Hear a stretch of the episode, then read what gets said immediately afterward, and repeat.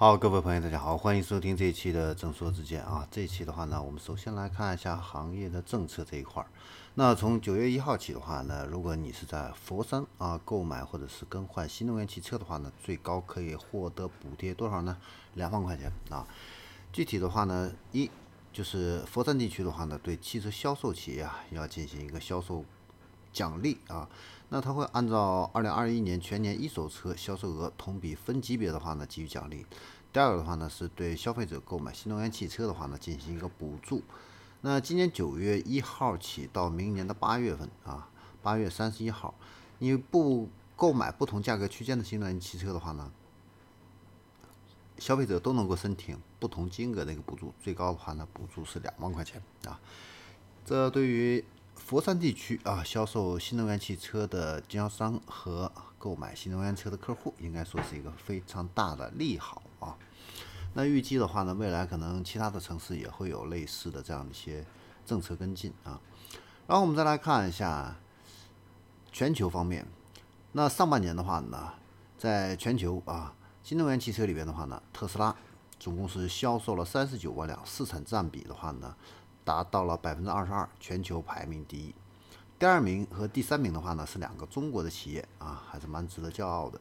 那第二名的话呢，是上汽通用的五菱啊，销量达到了十九万辆，同比增长了十三倍，市场份额呢从去年的百分之二大增到百分之十点七啊。第三名的话呢是比亚迪，是销量九点六三万辆，份额的话和去年持平，略有上涨，是百分之五点四。从这个前三名的市场份额来看的话呢，比亚迪是一骑，呃，不是比亚迪啊，特斯拉是一骑绝尘啊，领先第二名和第三名的这个市场份额还是领先的比较大的啊。然后我们再来看一下 GD Power 最近发布的一个中国汽车产品魅力指数啊，那这个魅力指数的话呢，它是研究啊这个中国汽车性能、运行和设计。那主要是衡量新车车主在购车两到六个月内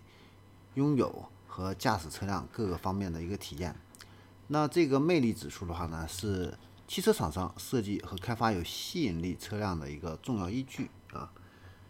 那我们来看一下这个评比的一个结果啊。中国汽车市场上魅力最高的品牌，豪华品牌排名第一的是保时捷。第二的话呢是雷克萨斯，第三呢是路虎，第四是奥迪，第五是宝马，第六是奔驰啊。然后我们再来看一下主流汽车品牌啊，主流汽车品牌的话呢，排名第一的是广汽菲克的吉普，第二的话呢是别克，第三的话呢是东风悦达起亚，第四呢是东风日产，第五的话呢是长城的魏，啊，第六的话呢是。东风本田，第七的话呢是一汽丰田，啊，第八的话呢是东风风行，第九呢是 mini，第十的话呢是长安马自达，好，那这个魅力指数的话呢，跟销量啊实际上并不是成正比的啊。那从这个实际的一个销售情况来看的话呢，很多排在这个魅力指数排行榜前面的一些品牌的话呢，实际的销量啊并不是很。尽如人意啊，那供大家参考就好了。然后我们再来看一下最近小米集团的最新的一个动作啊，最近呢，它投资了智慧停车头部企业智慧互通啊。那智慧互通这个公司的话呢，它有一个 A P P 是叫爱泊车，那它的这个主要是做城市级的智慧停车解决方案啊。目前的话呢。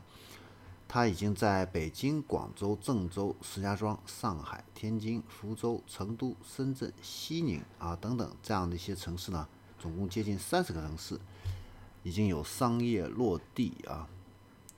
那如果说是我们平时啊找这个泊车位不太方便的这些朋友的话呢，你可以下载一个这个 APP 啊，也许呢能够解决你的实际问题。最后的话，我们再来看一下锂矿啊这方面的一个新闻啊。那近日的话呢，上游啊锂矿石呢现在又开始价格暴涨啊。国内呢进口的锂辉石金矿啊，平均价格的话呢，是涨幅已经超过了百分之一百一十六啊，这是今年。那现在的价格呢，已经达到了八每吨的话呢是八百六十五美元啊，预计呢下半年的话呢可能还会再涨百分之五十，达到一千二百美元左右啊。那同时呢，中油的这个锂电材料价格的话呢，也是不断的创出新高啊。那近日的话呢，突破了每吨十万元这样的一个价格，而且呢每天呢涨价的幅度达到一千到三千元这样的一个趋势。啊，那国际能源署最新的一个数据显示，到二零三零年啊，如果是仅靠现有的和在建的锂矿生产项目来说的话呢，全球到了二零三零年应该会有百分之五十的这样的一个需求缺口啊。所以呢，这给我们的一个启示啊，就是锂矿石这一块的话呢，未来缺口会很大，所以呢。锂矿相应的上市公司啊，它未来的一个股价